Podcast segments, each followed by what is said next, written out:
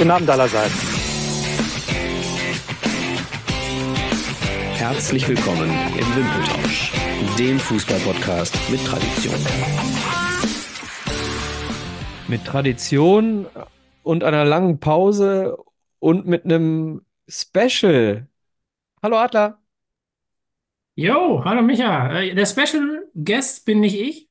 Und Ähm, auch der Nico ist es nicht. Der ist nämlich heute gar nicht da. Liebe Grüße vom Nico an euch. Liebe Grüße von uns an dich, Nico. Gute Besserung weiterhin. Und der Special Guest ist heute kein geringerer als Sydney Sam. Sid, grüß dich. Ja, schönen guten Abend.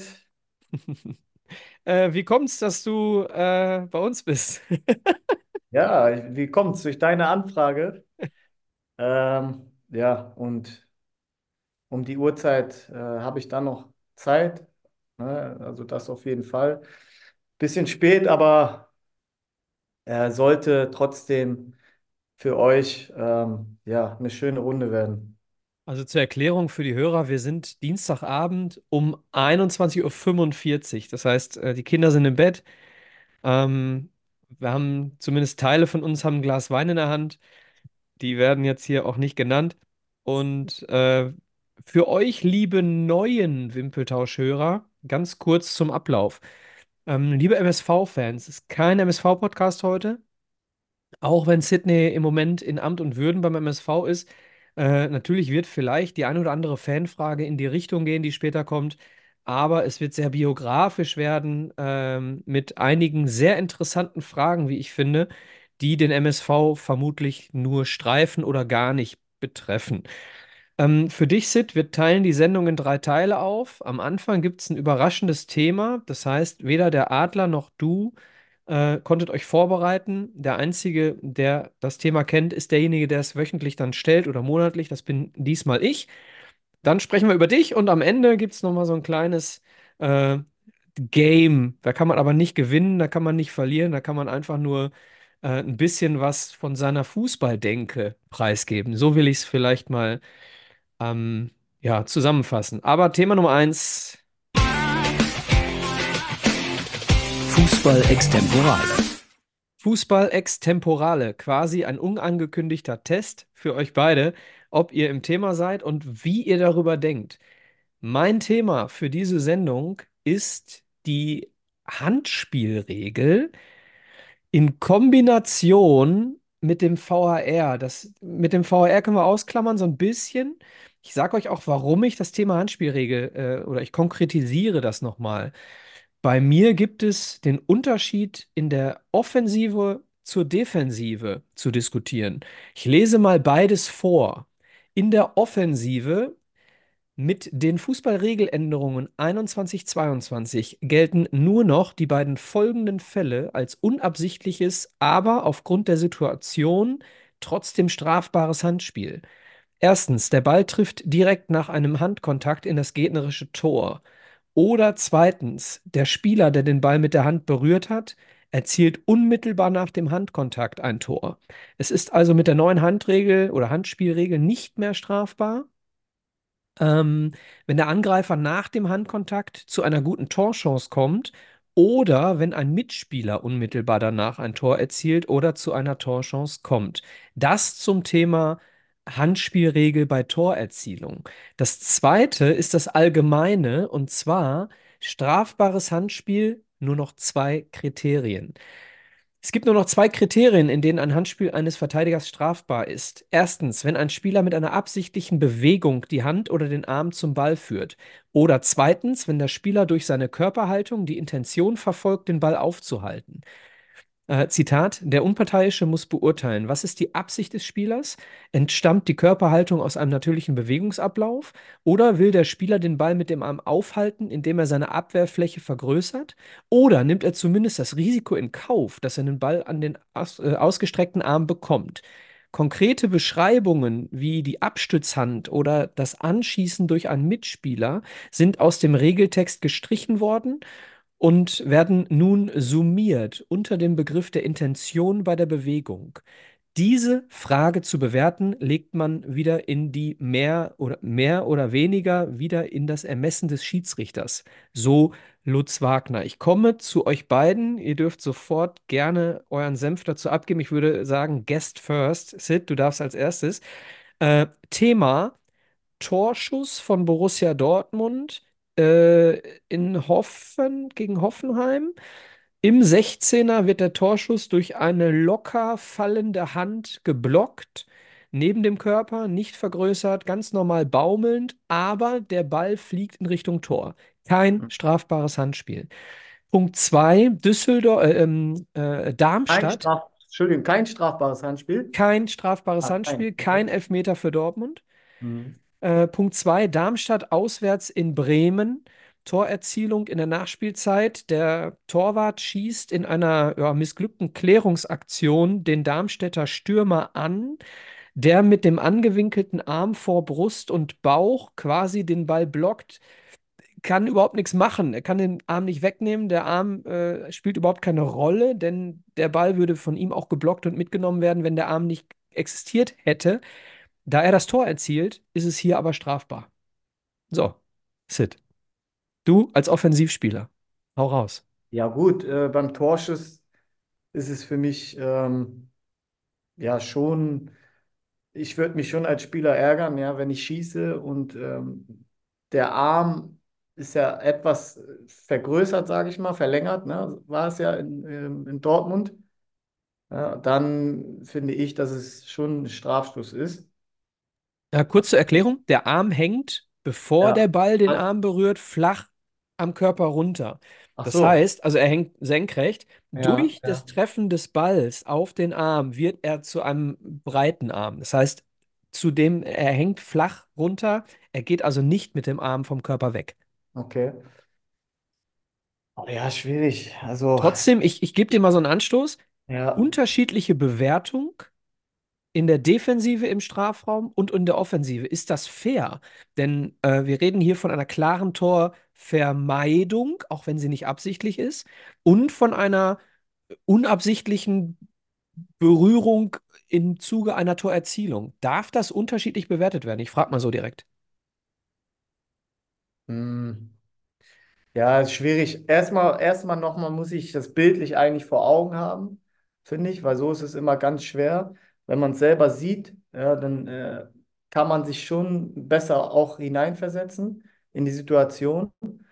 Ähm, und äh, ja, offensiv, defensiv, das ist so eine Sache halt. Ne? Für einen Offensivspieler, ja, ist es, ist klar, Torschuss wird verhindert, dann oft egal, äh, ob der Ball jetzt ge gegen einen Arm schießt, ja, der etwas angelehnt ist oder vielleicht auch, ja, wo die, wo die, wo der Arm runterfällt und man schießt gegen den Arm. Am Ende, wenn er aufs Tor geht, ist es, finde ich, für, für einen offensiven Spieler immer ärgerlich und dann will man auch den Elfmeter. Ne? Und aus, Das heißt, du würdest jetzt so, ähm, du würdest sagen, äh, wenn durch einen Arm, ob absichtlich oder unabsichtlich, das Tor verhindert wird, sollte das Gleiche gelten wie bei der Torerzielung. ja, finde ich schon. Mhm, ähm, finde ich einen sehr interessanten Punkt, zumal ja auch das Regelwerk äh, seit jeher, wir haben ja mal mit äh, Experten aus dem Regelbusiness gesprochen, das Regelwerk seit jeher so aufgebaut ist, dass das Spiel interessanter werden soll. Die Abseitsregel äh, wird überlegt anzupassen, äh, da, dass es wieder mehr Tore gibt. Ähm, die Rückpassregel hat das Spiel schneller gemacht und, und, und. Alle Regeländerungen sollten das Spiel interessanter machen. Und so haben wir bei dieser Regeländerung vor, ich glaube, zwei oder drei Jahren, haben wir äh, ja weniger erzielte Tore, Philipp.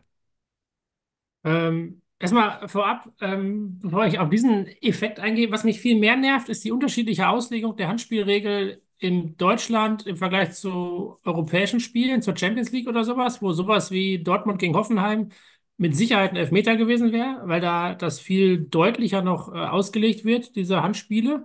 Das, Das heißt, äh, international, so dein Eindruck, wird öfter gepfiffen. wird, äh, genau, wird Handspiel noch rigoroser gepfiffen. Ähm, nicht, dass ich das gut finde, aber ich finde, das ist eine Uneinheitlichkeit zwischen den Wettbewerben extrem unschön und auch anstrengend dann im, im Schauen, aber auch im, äh, ja, im Spielen sicherlich auch für die Spieler. Ähm, Ja, ansonsten. diese uneinheitliche Ausrichtung, defensiv, offensiv, ich finde das jetzt nicht per se schlecht, dass, also dass, dass das jetzt irgendwie nicht sein kann oder so. Also bei anderen Sportarten gibt es ja auch irgendwie ganz andere Regeln für defensiv und offensiv, wie Football oder sowas oder was auch immer. Da ist das ja ganz anders aufgebaut. Also das finde ich jetzt nicht generell schlecht, aber so vom Spielverständnis könnte ich mich auch gut mit dem anschließen, dass, äh, dass das gleich ist. Also da wäre es mir fast egal. Jetzt diese Szene in Dortmund fand ich jetzt so eine 50-50-Szene. Kann man geben, muss man nicht. Da fand ich eher das, was du von Düsseldorf gesagt hast. So, du wirst angeschossen und kannst nichts Darmstadt. dafür. Darmstadt, okay. Äh, da hätte ich jetzt auch einfach das Tor gezählt. Also das finde ich dann eher, da bin ich auch bei dir mit dem Gedanken, ähm, dass man einfach mehr Tore erzielt. Also guckt, dass man die Regeln immer so auslegt, dass mehr Tore, sei es mehr Elfmeter, sei es mehr Tore zustande kommen ähm, weil irgendwie das ja das Spiel ausmacht. Also es mag auch ein spannendes 0-0 geben, aber vielleicht ist ein 2-2 schöner zu gucken. Sid, hast du was zu, dazu? Ja, ich finde, was Philipp auch was ganz Interessantes ist, ähm, international. Ähm, die Verteidiger, die werden ganz anders äh, geschult, die gehen auch ganz anders zum Ball in der Box jetzt, ja, also im eigenen Strafraum. Ähm, es ist keine natürliche Bewegung teilweise. Ähm, die Arme ist verschränkt hinterm Körper.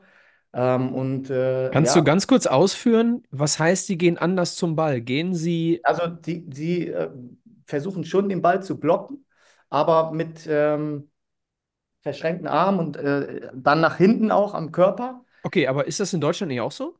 Mhm. Ja, aber du siehst es nicht so häufig wie, wie ähm, im Ausland. Und auch äh, gerade ähm, ja, im Wettbewerb äh, siehst, siehst du es ja auch sehr oft äh, in der Champions League oder Findest du, findest du das Verschränkte gut oder schlecht?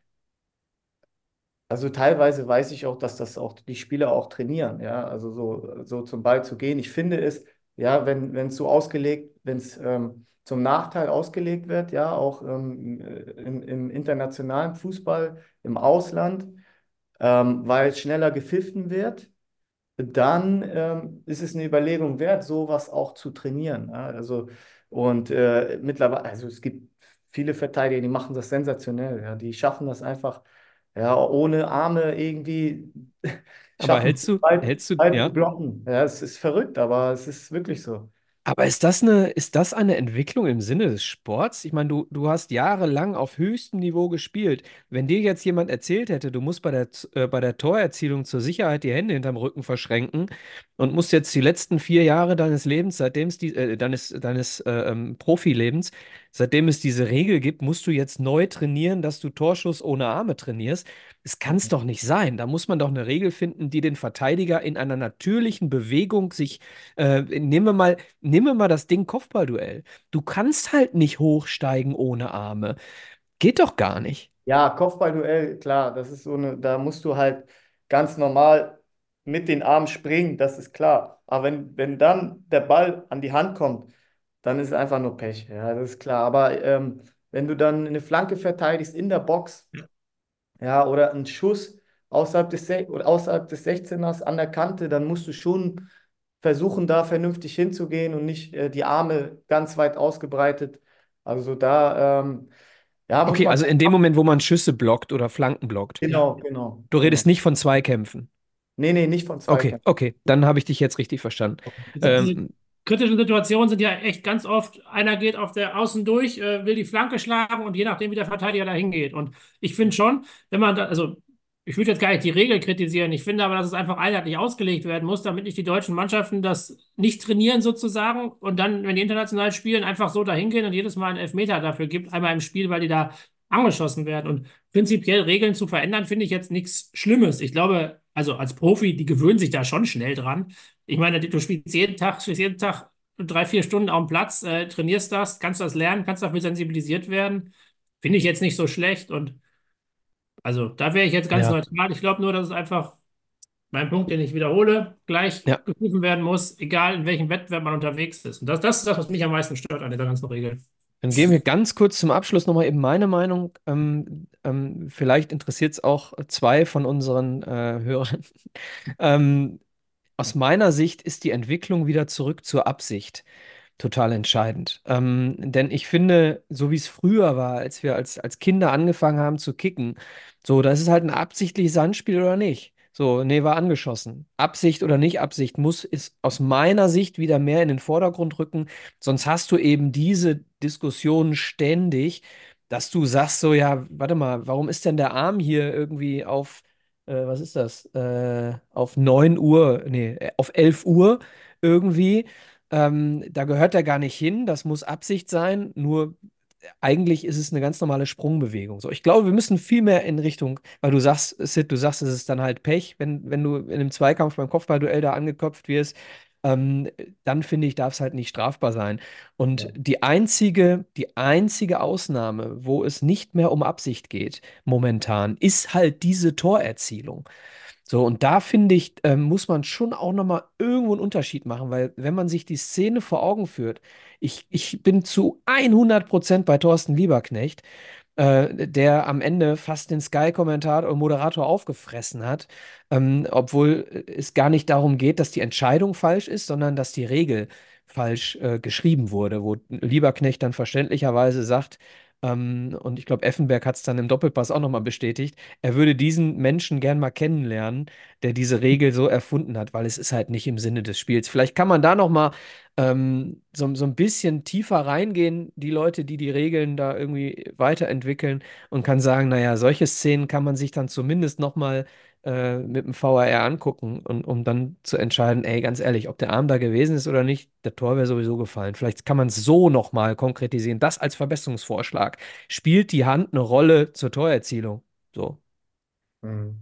So. Ja. Okay. Ja, danke für eure Takes. Wir haben heute ähm, kein Thema des Monats, sondern wir haben einen Gast des Monats, Sydney Sam. Ähm, Sid, du bist 88er Baujahr. Ja. Was guckst du, Philipp? Du auch? Ja, guck mal, Philipp auch. Äh, ich auch. Nicht ganz. Also ich bin für diejenigen, die mich nicht, ich bin 79er Baujahr, bin halt, äh, ich bin der einzige von uns dreien, der verständlicherweise nicht mehr kickt. Steigen wir so doch mal in die Diskussion ein. Äh, wieso kickst du denn schon so lange nicht mehr? Also die Frage geht an dich, Sidney, nicht an Ja. Philipp. Äh, wieso Der kickt noch bei den alten Herren. Ich kick ja noch, also klar, ähm, zwischendurch ähm, immer noch jetzt äh, auf Am- Amateurebene, ja, beim CFR Links, da spiele ich ja ähm, ab und zu, wenn die Zeit es mitbringt, dann spiele ich da auch. Ähm, ja, aber ich habe ich hab vor drei Jahren aufgehört, weil einfach aus mehreren Aspekten einfach, ja, einfach äh, aus familiären Gründen. Ähm, es kam nicht der richtige Verein, äh, körperlich äh, war, war, war ich schon am Limit. Ähm, so und äh, das waren mehrere Faktoren, wo ich dann einfach gesagt habe, äh, jetzt ist es Zeit, ja. Ähm, und dann habe ich die Karriere beendet, ja, vor drei Jahren. Ja, und ich muss sagen, natürlich fehlt es mir schon zwischendurch. Ähm, aber ähm, ich habe äh, so viel Aufgaben und äh, so viel zu erledigen. Ja, ob es jetzt äh, MSV Duisburg ist oder auch privat, äh, Kinder und ja, Familie, das ist dann, äh, ja, ähm, da habe ich nicht so viel Zeit, um, um irgendwie äh, zu, nachzutrauern oder irgendwie noch, äh, ja, über, über die, über den Fußball nachzudenken, wie es wäre, wenn man noch spielt. Also von daher ähm, bin ich da ganz glücklich drüber. Das heißt, du hast Genau. grundsätzlich jetzt äh, nichts, wo du sagst, äh, ah, hätte ich anders machen können, sondern du bist fein mit der gesamten äh, Entwicklung der letzten, ich sag mal, weiß nicht, drei Jahre dann jetzt.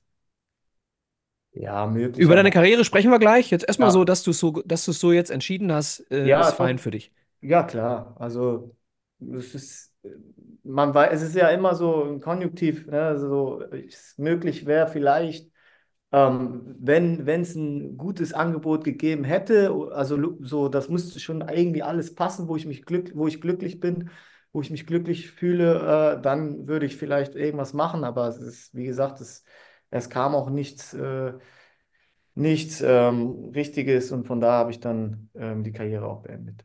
Wir werden mal, bevor du deine Frage stellst, Philipp, ich kenne Oh. deine Frage, ich weiß ganz genau, worauf sie, worauf sie zielt, ähm, weil, ähm, na komm, wir stellen sie jetzt, sie passt gerade, komm. Genau, das ist eine Frage, deswegen habe ich mich auch richtig gefreut heute. Das habe ich Micha schon vorher gesagt. Ähm, es gibt ja häufiger mal, dass Profis ähm, irgendwie zwei, drei Jahre Pause machen und danach nochmal auf Kreisliga A oder irgendwo Amateurniveau spielen. Das finde ich immer spannend, weil Kreisliga A, das habe ich auch mal gekickt. Ähm, und wie, wie ist das, wenn man da, da auftaucht als Profi? Also ist man da irgendwie, wird man anders wahrgenommen? Wie, wie spielt es man da mit? Ist das, also ist das nicht irgendwie noch total einfach irgendwie oder achten die anderen total auf einen? Ist man da immer in Doppeldeckung?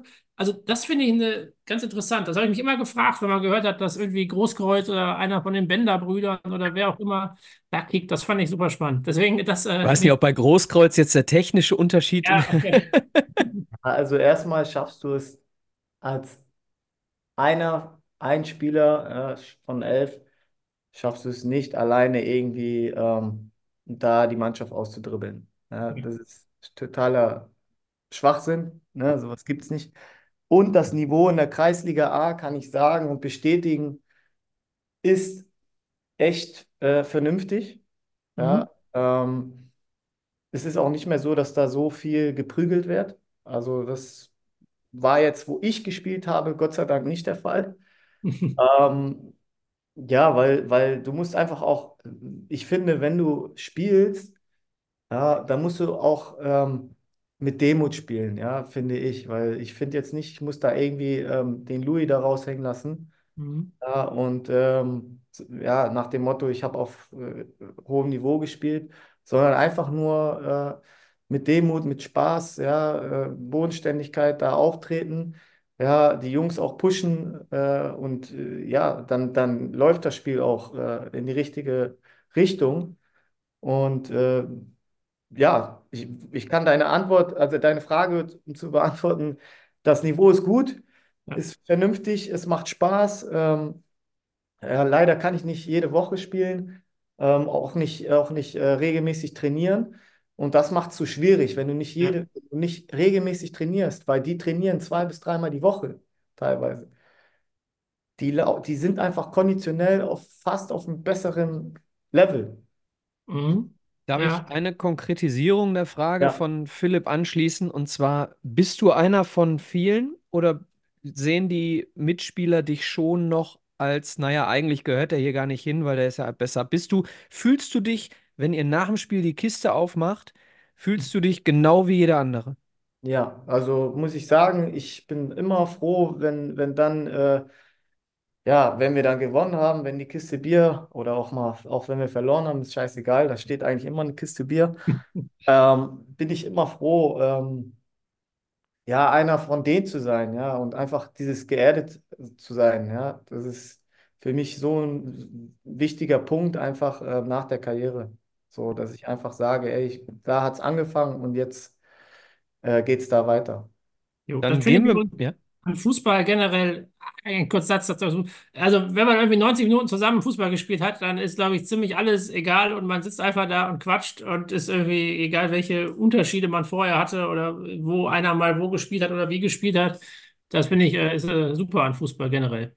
Das, Ja, äh, ähm, und, und was ich noch sagen wollte, du musst halt, du musst halt schauen, was für eine Mannschaft du spielst. Ne? Wenn du eine Mannschaft hast, die Ambitionen hat, die wirklich äh, ähm, die aufsteigen will, ja, dann ist der auch der, dann ist auch der Druck wieder anders, der Trainer ähm, äh, führt die Mannschaft anders so. Das ist dann auch wieder nicht so das, was ich möchte. Ne? Also ich möchte einfach so Kreisliga A, alle Spieler wissen das, wir wollen nicht aufsteigen, wollen nicht absteigen, wir wollen einfach nur Spaß haben und äh, gut ist. Und so, äh, ja, ich, ich meine, jetzt sind wir auf dem zweiten Platz. Jetzt steigen wir vielleicht doch auf, wenn es so weitergeht.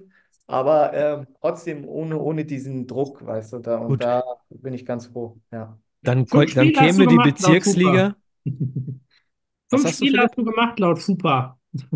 Ja, fünf Spiele, zweimal haben wir zweimal rote Karte in Unterzahl, zweimal verloren und äh, Ah, ja. du zweimal nein. Nein, wir, also wir haben zweimal äh, eine rote Karte bekommen. Hätte ich fast ab jetzt Josh genannt. Ja, wusste ich schon, dass du darauf äh, anspielst. Ja. Okay, äh, ganz kurz, kommen wir mal was ganz kurz. Wir, wir steigen mal so ein bisschen in die Biografie ein. Ähm, du kommst aus Mettendor äh, Mettenhof Ja. oder du hast nur da gespielt? Nee, ich komme aus Mettenhof. Das Ja. ist im Norden. Genau, in, aus Kiel. Bin dort geboren in Kiel und dann aufgewachsen und äh, ja, dann äh, bin ich später dann nach Holstein Kiel gewechselt. Mit 14, ne? Ja, mit 15. Genau, Okay. mit 15. Ja, und dann nach einem Jahr bin ich dann zum HSV gewechselt. Ja, in die Und B-Jugend damals. genau, für den HSV ist es dann auch ein bisschen geblieben, zumindest Ja. vertraglich bis 2010. Äh, warst aber eigentlich, und da fing so ein bisschen die Erfolgsgeschichte an, warst dann 2008 bis 2010 ausgeliehen an Kaiserslautern. Ähm, hast dort in Kaiserslautern in 49, äh, 59 Spielen 14 Tore gemacht, was ähm, dann für einen Einstieg mit Sicherheit eine richtig gute Zahl ist. Dementsprechend ist auch der kommende deutsche Meister auf dich aufmerksam geworden. Mhm. Bayer Leverkusen, du hast dann 2010 bis 2014 92 Spiele mit 24 Toren für Bayer Leverkusen gemacht. In diesen vier Jahren ist einiges gewesen. Und vielleicht können wir mal so uns so ein bisschen darauf äh, zunächst mal konzentrieren. Ähm, als erstes ist mir in den Kopf gekommen, warte mal, Oktober 2013, da war doch was. Da war doch mal so ein Stefan Kiesling, so ein Tor in Hoffenheim. Und bevor Stefan Kiesling dieses Tor in Hoffenheim erzielt hat, das war das 2 zu null, hat unser heutiger Gast das 1 zu null erzielt. Und jetzt würde ich von dir mal gerne wissen, Sid, die Ja. Situation in Hoffenheim mit diesem, für diejenigen, die es nicht mehr wissen, äh, dieses Tor, was durchs Außennetz geköpft wurde von Stefan Kiesling und der Schiedsrichter Brüch gab es als Tor. Wie hast du das damals wahrgenommen auf dem Platz?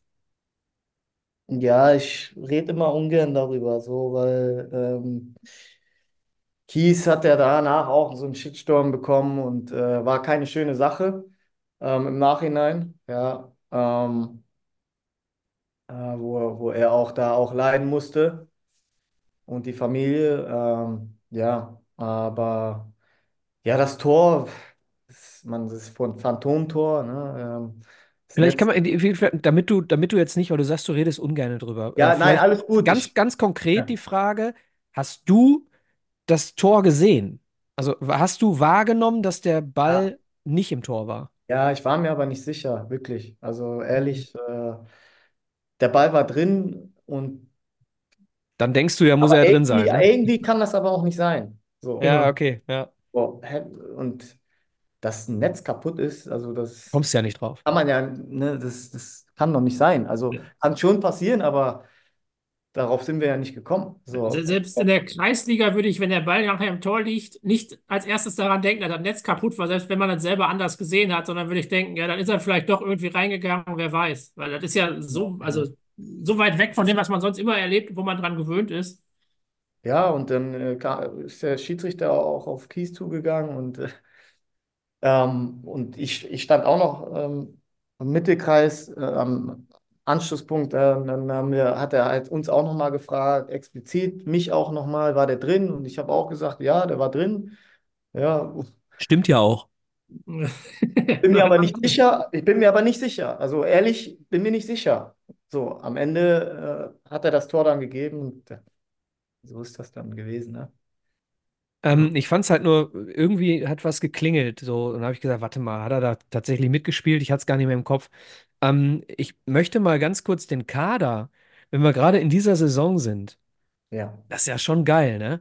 Ähm, da schließt sich dann gleich eine Frage an, aber erstmal lese ich ein paar Sachen vor. Bernd Leno, ähm, Ömer Toprak, Roberto Hilbert, Ja. Lars Bender, Emre Can, Simon Rolfes, Gonzalo Castro, ähm, wen haben wir noch? Julian Brandt, jetzt Obacht, Ja. Heung-Min Song, Ja.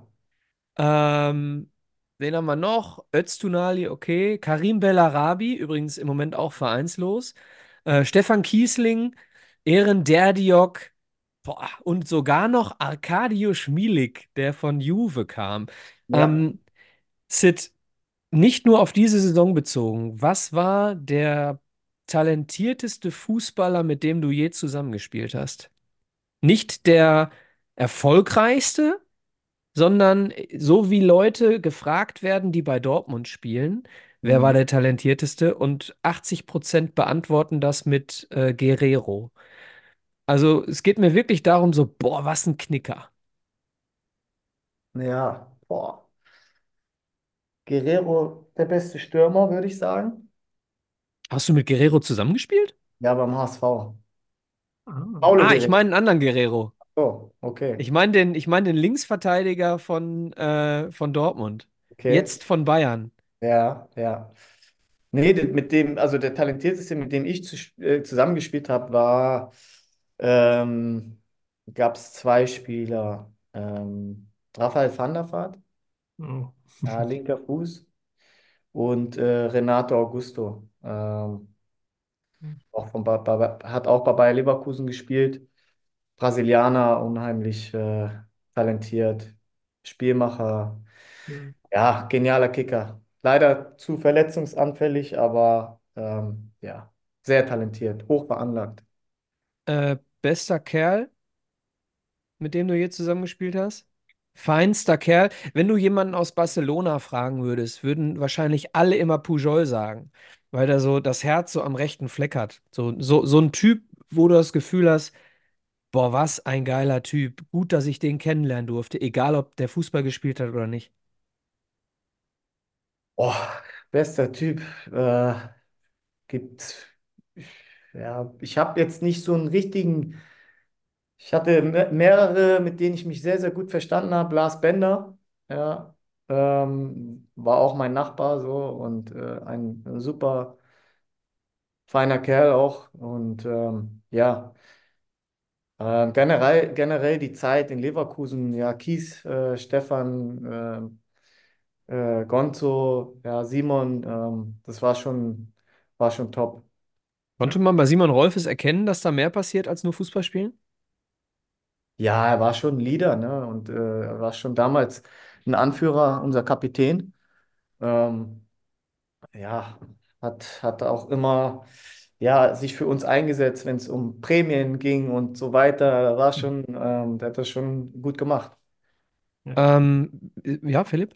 Genau, du sagst gerade die Zeit in Leverkusen. Ähm, also so als äh, du mich ja gesagt hast, äh, Sidney Sam als Gast, war auch diese Leverkusen-Zeit war auch die, wo ganz klare Assoziation dahin war. Also dass du sagst, okay, das war auch da eine ziemlich erfolgreiche Zeit. Und dann habe ich erstmal geguckt, Tore, Vorlagen und sowas. Und das war ja auch in der Zeit. Also da hast du ja jedes Jahr irgendwie zweistellig Scorerpunkte gesammelt und auch eigentlich, eigentlich durchgängig gespielt. Also das war so auch die erfolgreichste Zeit, die du hattest, oder?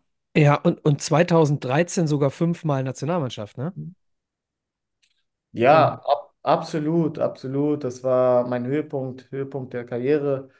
Äh, ich habe mich einfach sehr, sehr wohl gefühlt. Ähm, ja, ich habe ähm, im ersten Jahr schon, als ich gewechselt bin äh, von Lautern nach Leverkusen, habe ich im ersten Jahr schon echt eine sehr, sehr gute äh, äh, Saison gespielt. Ja, ähm, dann äh, ja, im zweiten Jahr war ich dann etwas häufiger verletzt gewesen ähm, und dann aber im dritten Jahr wieder äh, ja, total gut gespielt. Ähm, das war schon, es war schon eine gute Zeit, aber es wurde mir auch leicht gemacht. Ich hatte tolle Mitspieler, ja, die mir einfach die Bälle auch in, in Lauf reingespielt haben und ich brauchte, ich war jedes Mal eins gegen eins ähm, gegen Torwart. Von daher, ja, ich hatte einfach eine, eine geile Truppe, eine geile Mannschaft.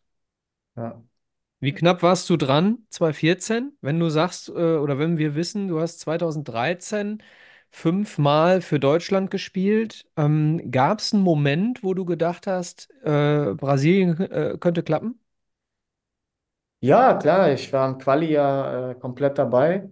Ja, ähm, und die Anzeichen waren ja, dass ich äh, mitfahre, ja, nach Brasilien. Ähm, wer war dann am Ende äh, der Kaderplatz für dich? Das, das weiß ich nicht. Das kann ich nicht sagen. Also, ähm, das hat der, das hat der Jogi Löw auch nicht Wer hat denn, wer hat denn Hat offensives Mittelfeld gespielt, Ja, es waren dann 2014? Großkreuz dabei, äh, äh, Durm, Durm war dabei.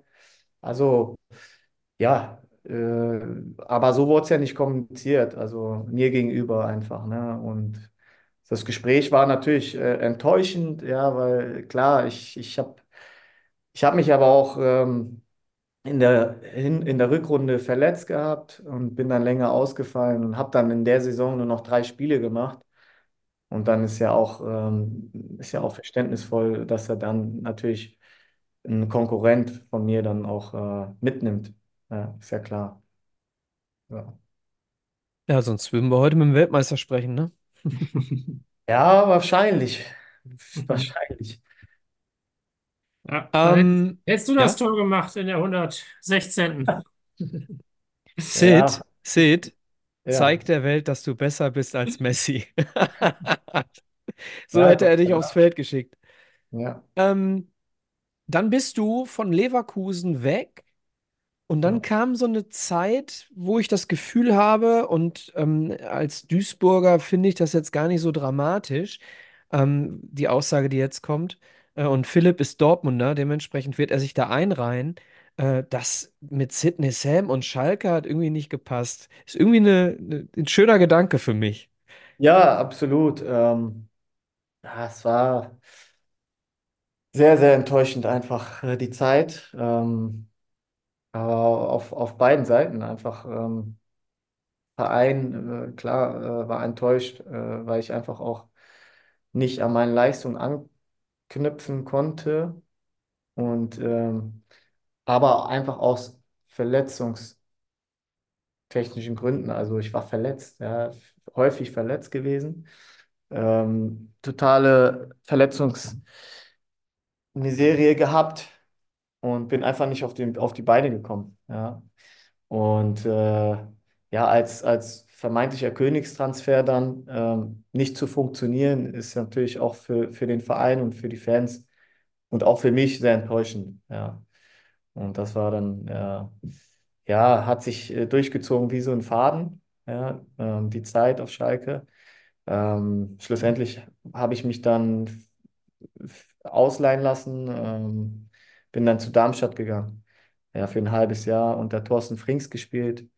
Ähm, und danach, äh, ja, bin ich dann noch nach Bochum gewechselt in die zweite Liga. Ja, äh, war nicht so schön, aber es ist so, wie es ist. Ähm, die Karriere verläuft nicht immer rosig. Ja, so, also nicht bei jedem, bei einigen vielleicht schon und bei mir ähm, war es halt nicht der Fall. Ich Aber finde, wichtig in so einer Karriere sind immer so drei Punkte. So, wo hast du angefangen?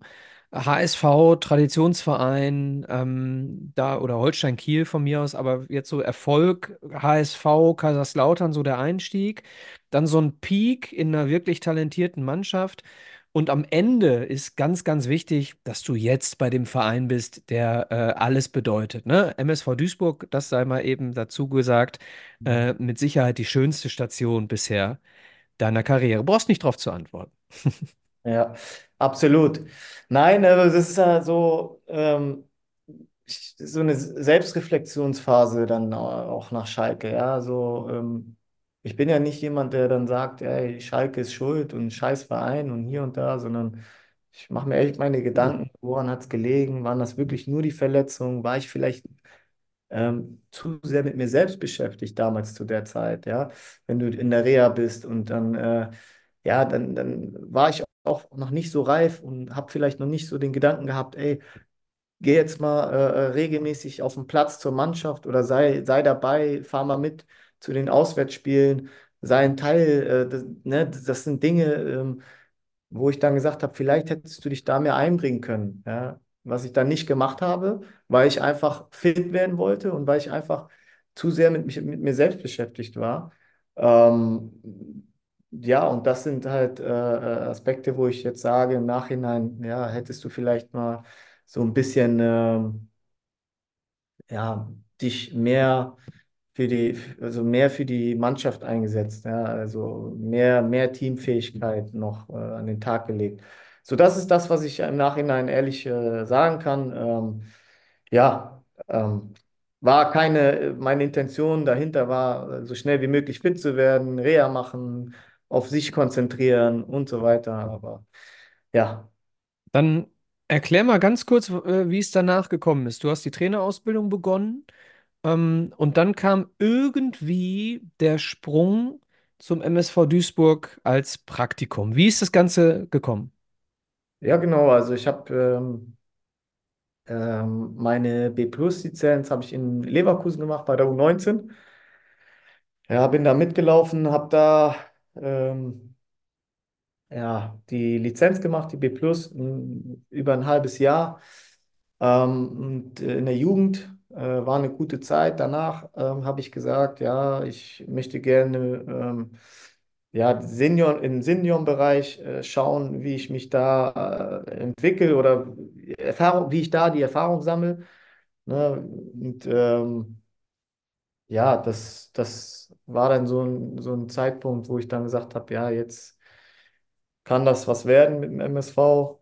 Bin dann dort angetreten über die Hospitation. Mhm. Ja, und dann äh, hat sich das so ergeben, so wie es jetzt ist.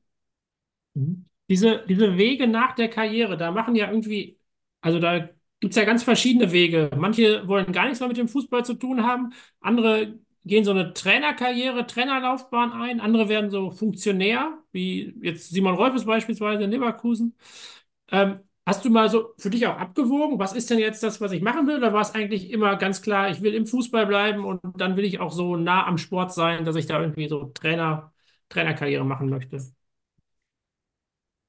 Ja, ich habe ja, äh, zu Anfang habe ich ja auch ähm, mein Sportmanagement-Studium absolviert in St. Gallen in der Schweiz. Ja, ähm, ist auch ein spannendes Thema, ja, äh, Sportdirektor. Aber dann ähm, habe ich schon gemerkt, so, dass, es auf dem Platz irgendwie ja, etwas spannender ist und da, ja, du bist immer äh, in einem Team, du arbeitest immer im Team, Trainerteam, äh, du bist bei der Mannschaft, das ist nochmal noch mal komplett was anderes, ja. So und ähm, ja, ist, abgesehen davon macht mir das einfach Spaß, ja, das Coaching, ähm, die Vor- und Nachbereitung und so weiter und so fort, das ist schon, ist schon spannend und ja, äh, mittlerweile, äh, ja, es ist, es ist so äh, jetzt meine Berufung mal, glaube ich, ja. Fragen an den Gast. Ja, es werden so ein paar Fragen kommen, ähm, aber die eine passt jetzt schon ganz gut rein. Und zwar kommt sie von TB81. Die Leute haben uns bei Instagram ein paar Fragen an dich geschickt. Und ähm, die erste Frage ist, was hat dich dazu bewegt, übers normale Praktikum hinaus beim MSV zu bleiben?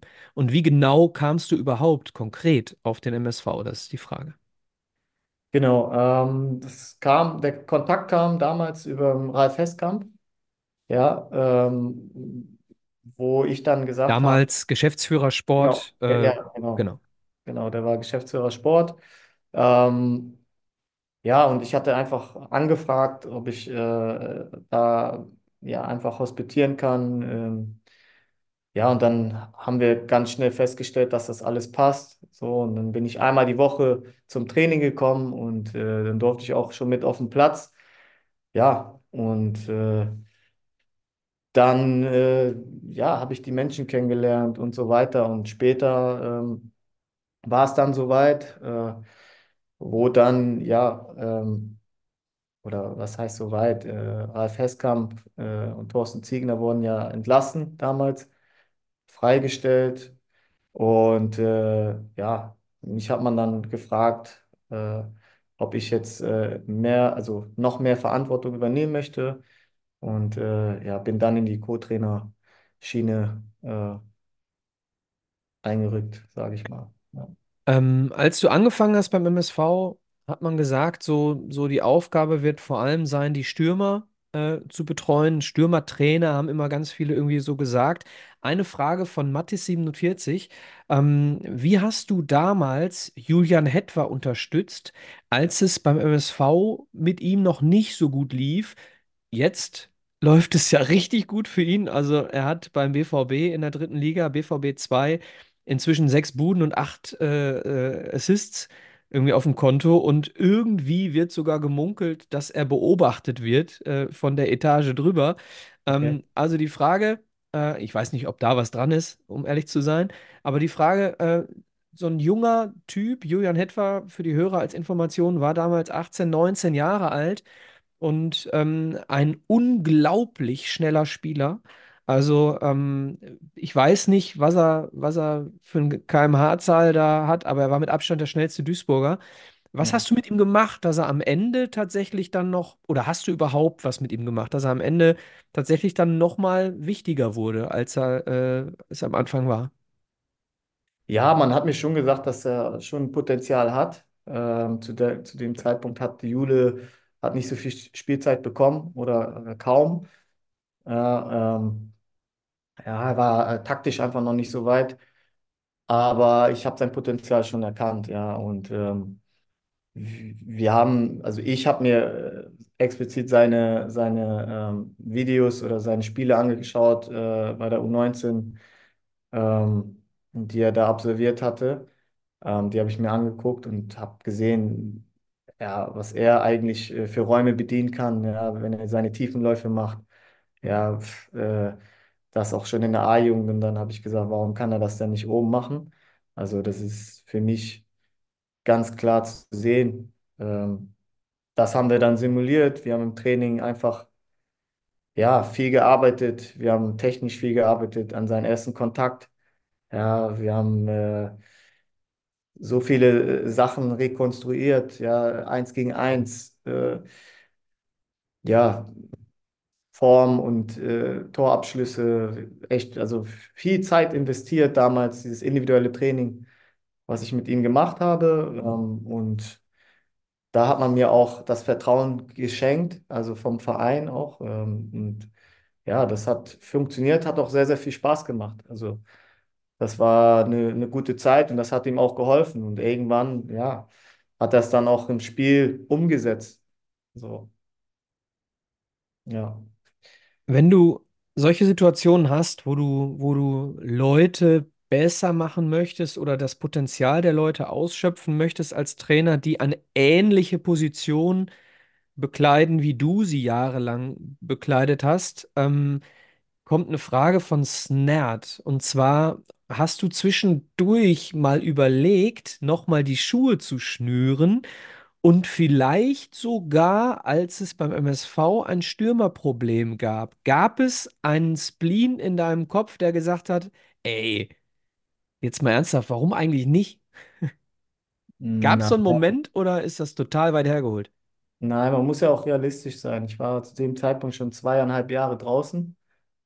Ja, und äh, das ist einfach dann zu viel, also zu lange auch, zu lange, ähm, um dann in ein Profigeschäft wieder einsteigen zu können. Das ist fast unmöglich nach zweieinhalb Jahren. Zweiter Ähm, Teil der Frage, hat ja. jemand versucht, dich zu überzeugen davon? Mm, Nö, nicht wirklich. Also mir lag kein Angebot vor. Okay. Nee, hätte auch sein können, dass Nein. Ziege zwischendurch mal gesagt hat, ey Sid, ich habe die Schnauze voll hier. Mach, zieh die Schuhe an. Geh Nein, wir mal haben aus den Copa Mundial raus und zieh mal wieder die bunten an. natürlich flext man da ein bisschen und macht auch Späße, aber ähm, ich bin da schon sehr straight und sage dann auch, komm, lass den Scheiß, äh, das bringt nichts mehr, weil ich kenne mich und ich kenne meinen Körper und äh, wir tun uns alle keinen Gefallen damit, wenn ich dann nur verletzt bin und deshalb äh, macht es dann keinen Sinn. Alles klar. Ich habe zwei Fragen habe ich noch äh, zum äh, MSV und dann äh. Können wir die Fragerunde beenden. Vielen, vielen Dank für eure vielen Fragen. Ähm, Frage Nummer eins.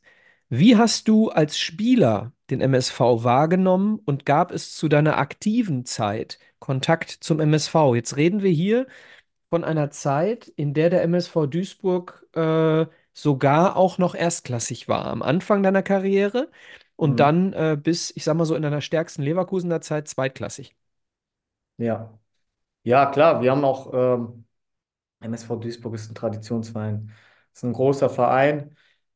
Ähm, wie du schon sagst, in meiner Anfangszeit beim HSV, als ich äh, ja noch blutjung war, 18, ähm, war ich sogar, glaube ich, mit im Kader. Wir haben hier in Duisburg gespielt. Ähm, weiß ich jetzt nicht mehr ganz so genau. Auf jeden Fall war ich mit in der Vorbereitung dabei. Ähm, und ja, super Stadion, super Fans. Ähm, ja, also der Verein ist schon ja, der muss eigentlich in der zweiten Liga sein, ja. Also das ist so. Also MSV Da Duisburg widerspreche ich dir. gehört in die zweite Liga, wenn nicht Ja, sogar die erste. danke. Ja, ähm, Ja, nein, das ist total utopisch. Aus der jetzigen Situation heraus ist das totale Also die Leute belächeln das.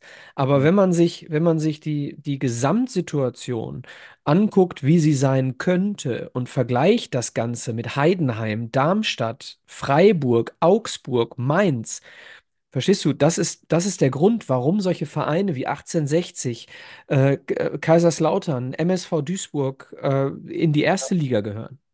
Ja, ja, das stimmt. Ähm, ja, leider ist, sieht die Realität anders aus, ja. Und äh, in der ersten Liga spielen andere äh, Mannschaften, äh, Vereine. Und äh, selbst in der zweiten Liga ist ja auch total, äh, total crazy alles, ne? So, äh, was für Ja. Vereine in der zweiten Liga rum, rumlaufen, also ist schon brutal, ne? So, Total. Also ich finde Wahnsinn, wenn man, wenn man sich überlegt, was da, weiß ich nicht, Schalke hat 60.000 Zuschauer zu Hause gegen Wiesbaden, ne? Ähm, und äh, Hoffenheim knapp, knackt noch nicht mal die 10.000 teilweise. Philipp, du hast dich äh, laut gemacht. Genau. Letztes oder vorletztes Wochenende war es das erste Mal, dass in der zweiten Liga am Wochenende mehr Fans waren als äh, in der ersten Liga. Also um das Ja, es war mit. Sicherheit schon häufiger so, nur äh, Leipzig und Konsorten geben falsche Zahlen bekannt. Wahnsinn. Ja, aber äh, zu Recht auch, ne? Also, also die zweite Liga ist äh, für viele, die ich kenne, einfach äh, interessanter auch, ne? So Es hat auch, sogar Sky mal gesagt. Also Sky hat sogar mal ähm, verlauten lassen, dass die, die zweite Liga um, um Hamburg, damals noch Bremen und Schalke, denen die Quoten retten. Ne? Also, also Wahnsinn, wahnsinnig. Du, ich habe noch eine letzte Frage zum MSV. Du musst sie nicht ja, beantworten. Äh, MSV Christoph äh, aus Ostfriesland, ein MSV-Fan aus äh, Ostfriesland, fragt, warum hält Duisburg die Klasse? Liebe Grüße aus Ostfriesland. ja, das ist natürlich äh, die schwierigste Frage. Ähm, ja, warum, Du warum musst sie auch nicht beantworten, ne? Doch, Ich habe einfach mal. beantworte sie. Also, weil wir einen klaren Plan haben, ja, weil wir, weil wir an uns glauben. Ja, wir glauben alle an, an uns und äh, wir versuchen, ja, je, jeden Tag besser zu werden. So, und äh, wir hatten eine gute Phase, ja, jetzt. Wir haben zwei Spiele hintereinander gewonnen. Ja, und äh, ja, im letzten Spiel in Münster war es dann halt leider ähm, Ja, war bitter, ne? Ja, war. Ja, war, war Josh halt, aber gut, Ach so, ähm, Entschuldigung, das meinte ich gar nicht. es, es ist, es ist so. Aber ich denke schon, dass wir auch da, ähm, wenn wir die Chancen reinmachen in den ersten zehn Minuten, dann führen wir 2-0, ja. Und, und was, das muss man ja auch ähm, jetzt mal wirklich äh, konstatieren, ja, dass wir wirklich viele Torchancen herausspielen mittlerweile. Und das war im Gegensatz zu früher nicht der Fall. Also wo man gesagt hat, ja, die schießen keine Tore, Stürmerproblem hier und da. Aber es ist ja, ich glaube, das ist gar nicht dieses Stürmerproblem. Ja, wir, wir, wir spielen uns viel bessere Chancen heraus mittlerweile. Und das ist auch ein Prozess, ja. Und das, das hat auch was mit Abläufen zu tun. Ja, So. Und was, habe was ich wir in der letzten, ja, trainieren auch. Ja. habe ich in der letzten äh, Sendung des MSV-Podcasts auch so gesagt, dass ich das Gefühl habe, dass äh, wir wieder besser Fußball spielen, als wir das zum Beispiel unter Ziege getan haben. Ähm, wenn ich eine, einen Tipp aus meiner äh, Laienpsychologie heraus nochmal Ja, so hier an dieser Stelle kundtun darf, äh, kritisiert die beiden nicht dafür, dass sie das Ding nicht getroffen haben. Weil ob das ein Ginczek oder ein S-Wein ist, die äh, nach zwei oder nach vier Minuten das ein oder 2-0 machen können, wenn sie jetzt äh, mutig genau das nochmal machen, dann werden sie das nächste Mal treffen. Wenn sie jetzt äh, von oben einen drüber kriegen, laufen sie mit einem ganz anderen Rucksack zur nächsten Torchance. ja, ja. Ist, also nochmal, die, die, keiner macht was mit Absicht, aber ähm, was halt wichtig ist, wir müssen es einfach schaffen, die individuelle Qualität von jedem Einzelnen, so, und das ist immer die schwierigste Aufgabe, von jedem Einzelnen einfach in, in Teamkontext einzubringen. Ja? Also einfach das, was die können, müssen sie auf den Platz bringen. So, und wenn, wenn sie das machen würden, ja, vom Potenzial her, dann würden wir ganz woanders stehen. So, weil wir haben gute Spieler. Wir haben einen guten Mix aus talentierten Spielern, aus erfahrenen Spielern. Und das, das, deswegen bin ich davon überzeugt. Wir haben gute Leader in der Mannschaft und deswegen bin ich überzeugt, dass wir auch ähm, die Klasse halten. Weil, ja, Schönes Schlusswort. Schönes Schlusswort. Äh, und dann kommen wir jetzt zu was Spaßigem. Start, Bench, Sell. Start, Bench, Sell. Du bekommst und äh, Philipp auch und ich auch. Also Philipp hat zwei vorbereitet, ich habe zwei vorbereitet. Jeder von uns dreien bekommt ähm, drei Spieler genannt. Und also jeweils drei, also jeder drei andere. Ähm, und wir müssen uns entscheiden, wer von den dreien Startelf, wer von den dreien Ersatzbank und welcher von den dreien wird verkauft. Start oder Bench oder Sell. Philipp, fang doch mal an. Genau. Ich habe mir überlegt, äh, zum einen, äh, Sid hat bei Leverkusen die erfolgreichste Zeit selber als Spieler gehabt. Die erfolgreichste Zeit als Trainer kommt jetzt ja noch beim MSV. Ähm, genau. Und Leverkusen hat, äh, da haben wir noch gar nicht drüber gesprochen, aber einfach eine wahnsinnig tolle Saison gespielt und jetzt gerade mit dem 3-0 gegen Bayern und den weiteren Siegen. Deswegen habe ich mir mal aus der aktuellen Leverkusen-Mannschaft ähm, jeweils drei Spieler für Defensive und Offensive ausgesucht. Ich glaube, das ist richtig schwierig zu gucken, wen davon will man behalten und wen nicht. Ähm, Michael, du kannst, kriegst die Defensive und Sid kriegt die Offensive. Ich glaube, das passt ganz gut. Ja, zu mir Und nicht, aber zu ihm auf jeden Fall. genau. Okay. Ähm, und da habe ich einfach die ähm, doch sehr solide spielenden drei Innenverteidiger in der, ja, in dem Fünferkettensystem oder 3-4-2-1-System, wie auch immer. Ähm, Kusunu, Ta oder Tabsoba. Wen davon würdest du auf jeden Fall behalten? Wer kann auf die Bank und wen würdest du verkaufen? Das sind eigentlich die drei Innenverteidiger, die am konstantesten spielen und die aus meiner Sicht äh, mindestens genauso entscheidend für den Erfolg sind von Leverkusen wie die äh, ja doch nicht schlechte Offensive. Ich finde, das ist ein perfekter äh, Übergang von dem, was Sid gerade gesagt hat über den MSV. Denn äh, wenn du das Talent aller Spieler in einen Gesamtkontext bringst, dann kommt das dabei rum, was Leverkusen gerade in dieser Dreierkette spielt. Denn diese Dreierkette ist besser als die Summe dieser drei Spieler. Das mal vorab. So, das ist, finde ich, unglaublich. Ähm, ich würde aber auf jeden Fall Jonathan Tah spielen lassen. Ähm, denn ich finde, er hat, äh, hat noch ein bisschen was, was ich, was ich auch in der Nationalmannschaft gerne hätte. Also je nachdem, mit wem er da zusammenspielt. Ich, für mich würde Tah auch in der Nationalmannschaft spielen. Äh, vielleicht sogar ähm, in einer Dreierkette. Für, warum nicht? Warum spielst du nicht mit einem 3-4-3 mit Tah in der Zentrale? Ähm, so, dann würde ich äh, würfeln. Also Kosunu, Tabsoba würde ich würfeln. Äh, kann ich wirklich nicht entscheiden. Und deswegen würfel ich jetzt und sage, Tabsoba spielt. Äh, auf, äh, sitzt auf der Bank und Kosunu wird verkauft. Alles klar. Dann mache ich jetzt direkt weiter und dann äh, machst du deine beiden, Micha, ne? Machen wir es so rum. Genau. Verstehe ich. In der Offensive ähm, Florian Wirtz, dann Hofmann und Frimpong. Frimpong habe ich einfach mal offensiv gezählt und Boniface hätte man nach der Hinrunde genommen, aber der ist verletzt. Wer Ja. von den Sid muss auf jeden Fall spielen? Das ja Ja. Ähm, ja, Flo, Flo muss spielen. Ja, Frimpong verkaufen und äh, Jonas auf die Bank. Ja. Ja, Florian Wirtz finde ich auch richtig gut gerade. Bei den anderen beiden, du kannst natürlich Flo verkaufen, dann da, regnet das an, an, hagelt es an Geld, aber ähm, der Ja. ist so gut, also äh, wäre schon schön, wenn er noch bleibt. Ich glaube, für das, äh, jetzt sind wir wieder bei dem Thema. Für das Teamkonstrukt ist, glaube ich, ein Hoffmann nicht zu unterschätzen. äh, Also nicht so natürlich muss Wirtz Nein. spielen. Also, ne, ich unterschreibe nur, dass äh, Hofmann nicht verkauft wird. Ein sensationeller Spieler. Die Frage ist nur, wie ist es auf Weltklasse-Niveau? Ja. Ja. Wir reden jetzt von Bundesliga, Europa League. Wie ist es äh, Champions League? Also da, wo Bayer Leverkusen ja hin will. Champions League Finals, ja, also äh, Achtelfinale, Viertelfinale. Ja, ich glaube, das ist der nächste Schritt. So, und da weiß ich nicht, ähm, ob Jonas dann, boah, Ja. Ja, da kannst du Frimpong auf jeden Fall, glaube ich, schon reinwerfen. Genau. Und der ist ja, also der war mit Dortmund ja auch schon mal da und ist da, also gescheitert ist jetzt nicht der richtige Begriff, aber er ist dann doch irgendwann nach Gladbach gegangen. Gut, Gut. Du bist dran. Ähm, ja, ähm, dann gehe ich, äh, ja, lustig, dass wir teilweise auch in Leverkusen landen. Ähm, wir beide, äh, Philipp und ich. Ähm, Philipp, wir fangen mit dir an.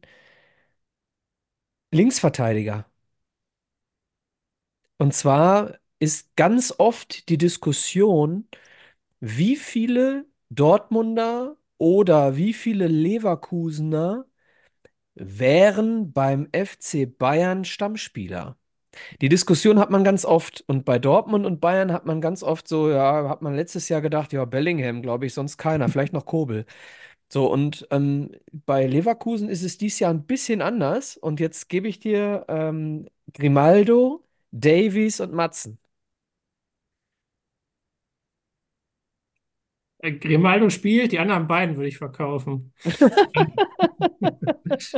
Also Davies ist überhaupt seit, weiß ich nicht, in einem Jahr oder anderthalb Jahren so schwach. Und Maatsen hat zwei gute Spiele gehabt und in der Also Champions Matzen auf der League, Bank.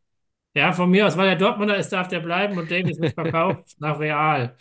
Aber Grimaldo spielt auf jeden Fall, der ist äh, Traumtyp. Ja, Wahnsinn. Ja. Äh, Hast du, Ja, hast du, hast du eine Meinung zu Grimaldo, Sid? Grimaldo ist ein, ähm, ein klassischer Schienenspieler, finde, finde ich, der ja unheimlich gut die, die ähm, Tiefe auch bedienen kann. Der ist technisch sehr versiert. Boah, er ist schon, er hat einen guten Schuss, Freistöße unglaublich schnell. Also schon ein, ein super ähm, Einkauf gewesen von, von Leverkusen. Also schon top, muss man sagen. Ja, Bevor wir zu deinem Startbench Cell kommen, schiebe ich dann jetzt mal eine ganz, ganz, ganz, ganz schnelle Frage rein. Äh, Grimaldo oder Kölle? Köln natürlich. Natürlich. So, deine, deine drei. Ähm, Sid, du spielst Nationaltrainer. So ein bisschen jetzt gerade. Und Ja, deine drei sind Gündoğan, Kroos und Kimmich. ja, Und zwar nehmen wir Kimmich jetzt nicht als Rechtsverteidiger. ja. Ja. Schwierige, schwierige Frage, aber bei mir würden alle drei spielen. Nicht erlaubt. Zwei Achter, ein Sechser. Nicht erlaubt. Ja, passt Sid, doch, das ist hier ein Mannschaftssport. Du musst dich hier an Regeln halten. Ja, nein. Ähm, Komm, ja, trau ich, dich. ich finde, äh, groß ist, ja, groß und äh, groß würde bei mir spielen. Ja, ganz klar. Ähm, weil er einfach unfassbar ist, ja. Also er ist der Taktgeber, ja, ähm, zwischen Offensive und Defensive. Ja, wie er, wie er einfach auch ja, die Räume erkennt, wo er sich, wo er sich bewegt, ja, und ähm, ja, ist für mich Toni Groß und ja, würde spielen. Das ist noch nicht alles. Wer spielt, wer sitzt auf der Bank, wer wird verkauft? Ja, auf der Bank äh, verkaufen ist schlecht, aber auf der Bank Ja, okay, aber wer kommt nicht in den Kader? ja, nicht im Kader. Ähm, ja, boah. Ich würde sagen, ich würde Kimmich mit auf die Bank nehmen. Ja, und Gündogan wäre nicht im Kader.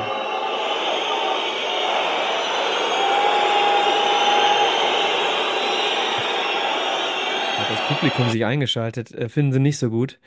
Ja, aber jetzt denke ich aus der Trainersicht, weil Kimmich einfach auch äh, äh, ein wichtiger Leader ist für die Mannschaft, glaube ich. Oha!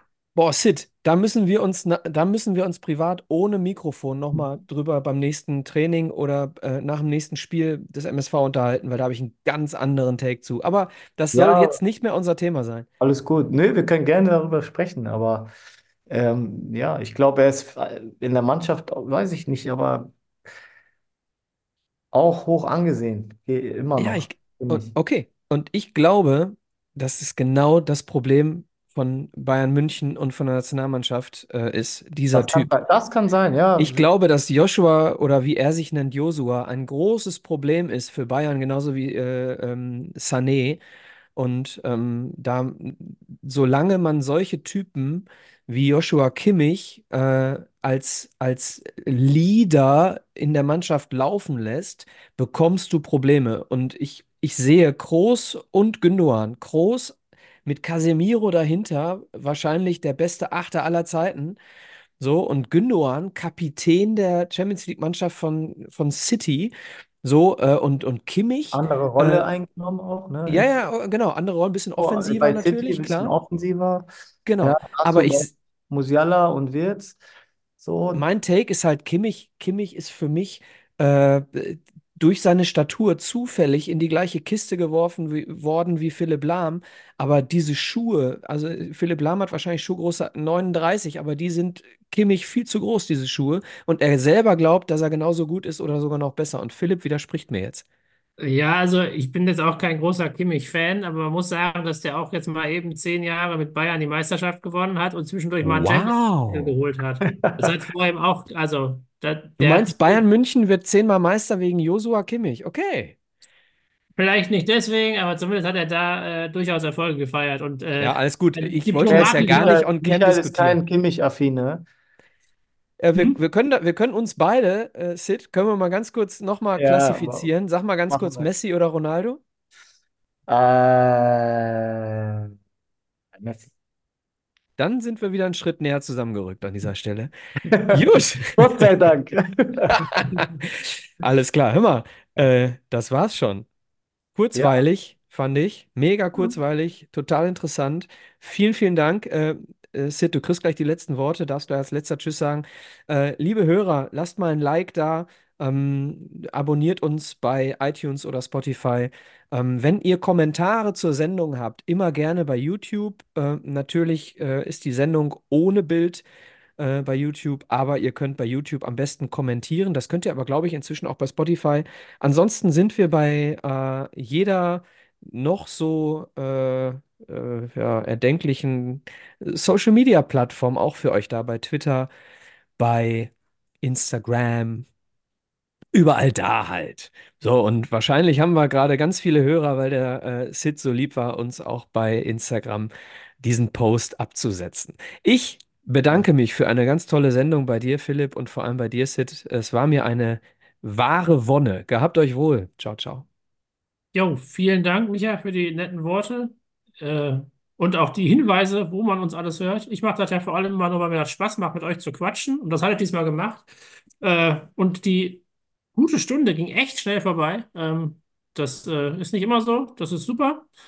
Vielen Dank. Und die letzten Worte gehören dem Gast. Ja, vielen Dank ähm, an Micha und auch an Philipp. Ja, hat mir sehr viel Spaß gemacht in der Runde. Ähm, vielen Dank an die Zuhörer. Ich hoffe, wir konnten euch ein bisschen was bieten. Und ähm, ja, drückt uns die Daumen im, äh, ja, im Abstiegskampf. Und ähm, ja, wir sehen uns auf jeden Fall. Und vielen Dank.